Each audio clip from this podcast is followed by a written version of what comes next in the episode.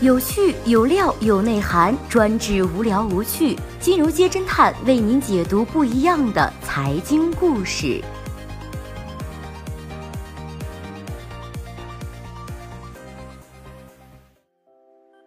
最新关注到的是拉我入群要我交钱，还要带我妹妹私奔，荐股诈骗套路深。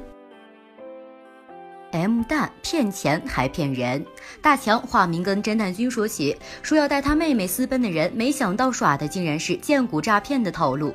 大强和侦探君还原了事件始末，那个人先是泡我妹妹，加我 QQ，跑到我的 QQ 空间，把所有的动态日志全都评论了一遍，开始和我说你这么有能力，我们一起炒股，你的财力加我的智力，绝对让我们的收益能够翻好几倍。之后不断的拉我进群。然后让我买他两千多元的炒股软件，就是每天听课。如果想听更深的课，或者说是由指导老师，还要交钱。而且每天吹和夸的那些小号都是他们自己的人。最后还想带我妹妹私奔，被我揍了一顿。很多人都深有体会，无论是你在或者不在，荐股群就在那里，不舍不弃，直到你入群。侦探君所在的金融民工搬砖群里，侦探君也遭遇过荐股套路。这种人被拉进群之后，刚开始不说话，沉寂一段时间之后，开始在群里狂轰乱炸，连发数条荐股消息，发了之后在群里正面评论的也是他们自己的人。传说中的做戏做全套嘛，坑蒙拐骗全靠托。即使把他踢出了群，群里的消息也不能撤回。一些心智不坚的投资者可能因此走上了荐股群的不归之路。近日，央视财经就披露了一个荐股大案的细节。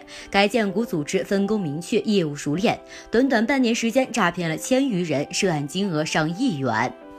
组织内有专门的业务员，通过微信每天添加三十个四十岁左右、有一定经济基础的中年人。业务员同时朋友圈发布大量炒股盈利的图片，通过朋友圈的点赞和问询来筛选投资者，把投资者拉进荐股群。荐股群里每天都有人发送盈利截图，不断用盈利消息轰炸。其实是该组织中其他人在群里做托，截图都是 P 的。一个四十个人的群，只有三四个是真的投资者，也就是这百分之十的人成了该组织的目标。荐股群里还有一个角色叫做讲师，也就是教你买股票的人。讲师放出消息，挑选五十个投资者参加炒黄金大赛，投资者不用出钱，免费观赛。天上掉馅儿饼了吗？No No No，在观赛半个月的时间里，讲师会每天给投资者洗脑，传达跟着我稳赚不赔、盈利百分之两百的消息。只待投资者心动，他们就会忽悠投资者投钱进入指定的投资平台。这个平台是早就设计好的最后一环，只为诈骗而生。完成最后一环，投资者就会发现整个世界都安静了，荐股群不像往常那样滴滴滴一直响了，原先体贴入微的讲师也没了音信。吃瓜群众给侦探君总结过这一种套路啊，就是通过推直播比赛带你炒黄金，洗脑之后就让你投资假平台，只要钱转进去就会亏完。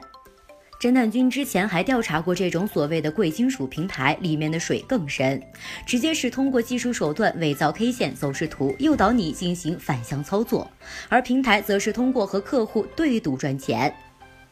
侦探君那一次接到的爆料是去调查的那一家平台总部所在地在东北，结果侦探君偷偷的进村准备暗访，这边刚下火车，对方就说来接侦探君，把侦探君的体貌特征是报的分毫不差，吓得侦探君啊赶快是给领导打电话，领导说马上买返回帝都的火车票，侦探君就啥也没干回来了。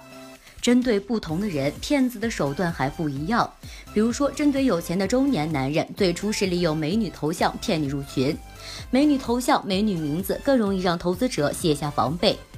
如下图这样清纯的美女，怎么能忍心拒绝呢？但是其实头像背后的人可男可女，可美可丑。不过，有深谙其道的老股民早就放出话来：炒股以来，已经好多美女加我了。其实可能是一群抠脚大汉，用美女的头像拉客户。美女头像每天对着投资者嘘寒问暖，输了之后邀投资者炒股，拉投资者入群，给投资者洗脑，等待投资者入群之后交了钱就被踢出群。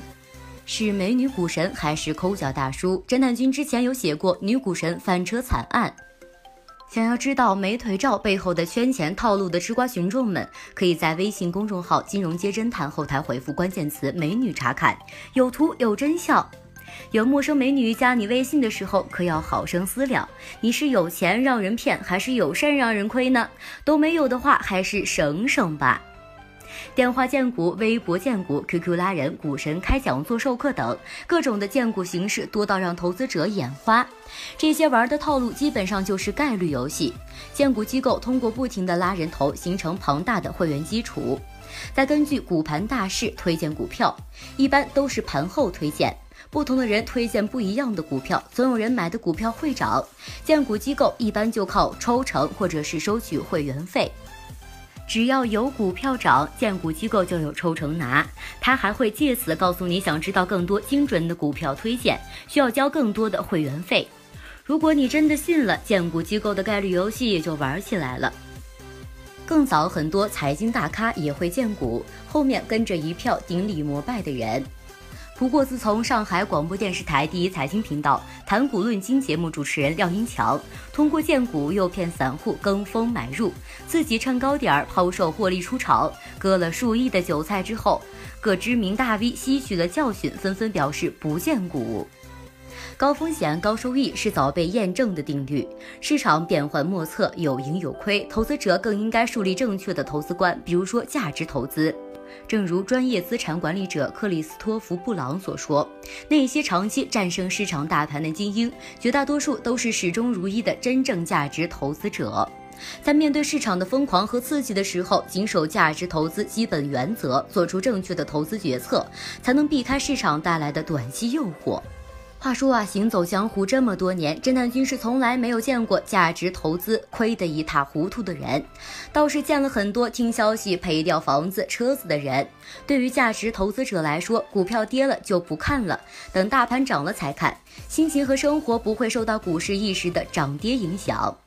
话说，侦探君本来很久没有看自己的股票，结果今天写这篇文章看了一眼，居然亏损了百分之二十九。这种成绩明显是看了还不如不看。侦探君也许没有绝对正确的投资标的，但是侦探君有正确的投资心态。多年来一直都是根据自己承担风险的能力选择投资产品。一口吃个胖子要不得，小马拉大车也是要不得。毕竟只有穿越了熊市的投资者，才能在牛市中大展身手。一位股市大户告诉侦探君，他平均三天就会接到一个荐股电话，为此烦不胜烦。各位吃瓜群众们，接到过荐股的电话，或者说是被拉进过荐股群吗？